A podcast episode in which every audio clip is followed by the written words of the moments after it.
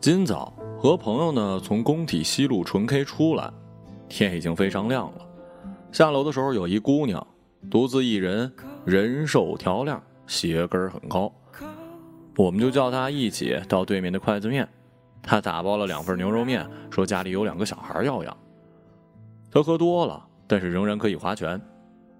宿醉后跟陌生人吃一顿饭是一种惺惺相惜的恶趣味。怎么一个人呢？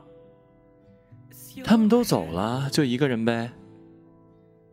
这种突如其来的关怀，其实和三个外国人吹向你的脏哨没有什么本质区别。三年前的一个晚上，我从三里屯的一酒吧出来，没钱打车回学校，就只能等最早一班十号线。我似乎已经忘记了最初为什么会来到酒吧度过周末。它是成年的标志吗？还是别的什么？它代表你有故事，还是喜欢醉呢？其实都搞不太清楚。但那里确实像一个散发光晕的树洞，藏着各种奇异的生物。我在肯德基坐着等，点了两个鸡翅，吃完就趴下了。有人突然拍我肩头，我一抬头，刚才似乎在酒吧门口见过他。我的一朋友想请你吃点饭。谁啊？外面那女生，我看向门外一男一女。我们跟了你半天，很喜欢你，想和你吃一饭，你别多想啊，没事儿。然后我就跟他们去了。金鼎轩里面都是各种酒局的下半场，印象中呢，我好像吃了很多，非常丢脸。和这几个人留了微信，后来这个女生醉醺醺的开着车把我送回了学校。他开在京通高速上说：“我之前也是学媒体的，现在跟老公一起做生意。”我看着车窗外惊人的晨光，树哗哗的溜过，街道上所有的人面目模糊。他忘记了在某一个出口下高速，不得不开到了双桥，又挑头给我送到了宿舍。我说不用了，我在这里面走走就回去了。那个早上特冷。我用手机里最后一点音量继续听着彼时最流行的音乐，从此没和这几位发过任何微信见过面。其中一男的似乎开始在网上卖鞋，也不知道什么时候那女生从朋友圈里消失了。我甚至懒得点开看是否被删除了。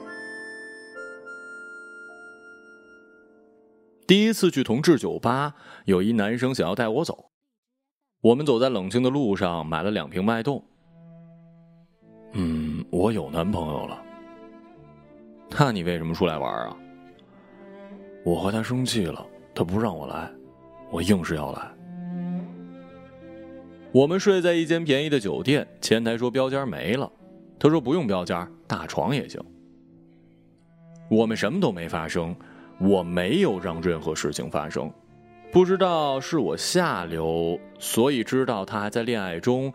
也没有拒绝睡在一起的请求呢，还是我不够下流，所以拒绝发生关系？因为知道他还在恋爱中，他的衣服裤子堆在地上，耐克的标志并没有给他的人生打一个对号。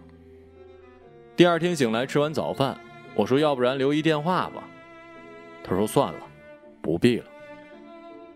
紧接着我去商场买衣服，那件衣服看了很久，决定去买。同志酒吧昭示着这个社会对他们的默认。有人对我说，很多外国人来到北京、上海都惊了，没想过这个国度里也拥有着某种层面的开放。当我对同志酒吧厌倦，或者因为频繁被拍照所以不得不厌倦之后，更喜欢把自己塞在职人夜场中，或者和固定的人喝固定的酒，唱固定的歌。每次在午后醒来。挺挺的躺在床上，口渴的要命，都觉得自己像一废人。可是逃不出的是，每过一段时间，都需要让自己觉得自己像一废人。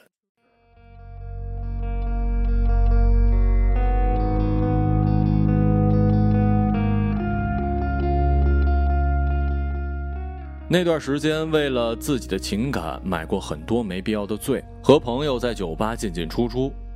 有一次喝多了，出门坐在了路边，看着出租车慢速行动，一下子就开始哭了。朋友们都走了，我哭着喊：“你在哪儿啊？”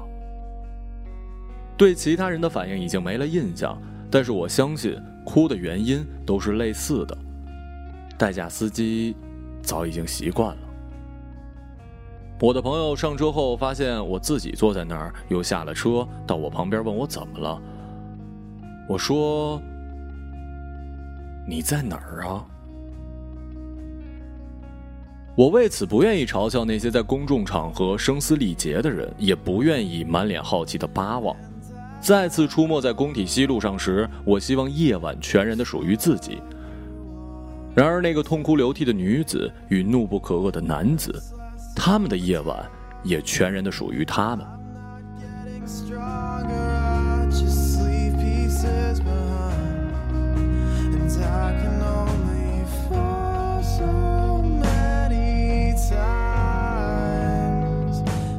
和我们吃面的女生告诉我们，她是两个孩子的妈妈，但那两个孩子都不是她生的。她不想吃面，她来这儿是给孩子打包早餐的。一夜了，他的妆开始脱落，却也神采奕奕。在我们怒吃酱牛肉的时候，他咣当的干了半扎啤酒。朋友开始采访他，感兴趣也好，慰问性也罢，一边跟他划拳，一边问这问那。我却一点力气都没有，也没有那么大的欲望听别人的故事。我觉得一切貌似匪夷所思的东西，此时此刻都未免太正常了。我渐渐学习在夜里的工体西路收敛情绪，不会在假酒勾兑的涌动人潮中过于暴露。灯笼，人说曾经是一个怪味飘散的地方。DJ 播放着令人喜爱的音乐，在那儿蹦跶一会儿。我需要学会怎样摇骰子，也要学会怎样快速教别人学会摇骰子。我需要习惯在尚未蒙圈的时候到洗手间呕吐，这样才能让我在接下来的游戏中入定。被前辈拍过屁股，笑一下就过去了。这样的性骚扰，没有人会记得的，没那么常见，也没那么令人惊讶。唱歌之余。包厢一会儿有谁来是相对重要的话题，其次是谁说了之前在这里遇到了谁，他遇到了主持人，他遇到了当红演员，他说这个演员玩到了几点几点，眉目间透着对娱乐行业的全知全能。游戏是可以越玩越脏的，所谓的纯洁显得矫情，那个纯洁的人竟在三杯下肚之后叫的比谁都欢。我没必要和每一个进入包厢的人打招呼。因为有太大的可能，这辈子都不会再见面。我们唯一的默契是，被用过的杯子，无论被谁用过，只要在自己面前，都是自己的。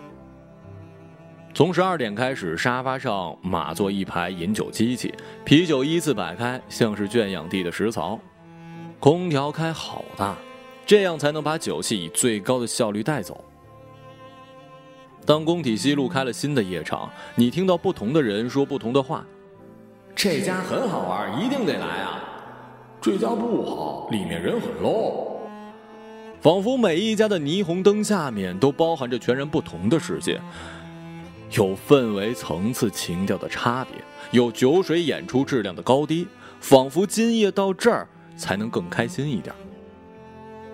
夜店的公关留了你微信，每个小周末或者是周末都问你一下：“好久不见，要不要来喝一杯啊？”你从来不回他微信，他也全然不介意。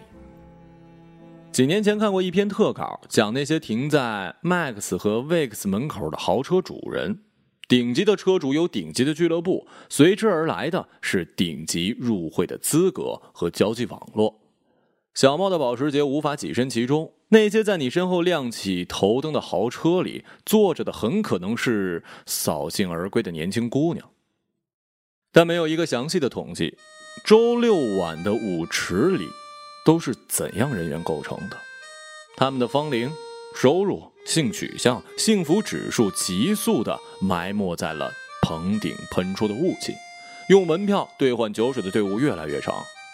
他们盯着 bartender，抄起了塑料杯子，舀一堆冰块，然后咕咚咕咚的倒可乐和廉价的 whisky。我不会控诉这些夜场，让人虚伪的从时空剥离；我也不会盛赞夜场，让人回去孤岛。他们在白天安静的像是废宅，晚上夹道而迎，说着“朋友你好，朋友再见”，玩乐而已，没什么了不起的。门口的代驾司机把脚撑在了踏板车上，对你说：“需要代驾吗？”门口的小姑娘那一束玫瑰追着你说：“哥哥，买枝花吧。”他们买着煎饼果子，吃着烤冷面，一边还聊着哪头猪。又勾搭了他的天菜。你的专车司机打电话说马上就到，回去的路上你的手机只剩一格电，就像你的经理。那个姑娘拎着两份牛肉面，偷偷的把全桌的单都买了，临走时还要跟我朋友划两次拳。她说他要赢，赢后他戏剧化的不说再见，然后转身离开。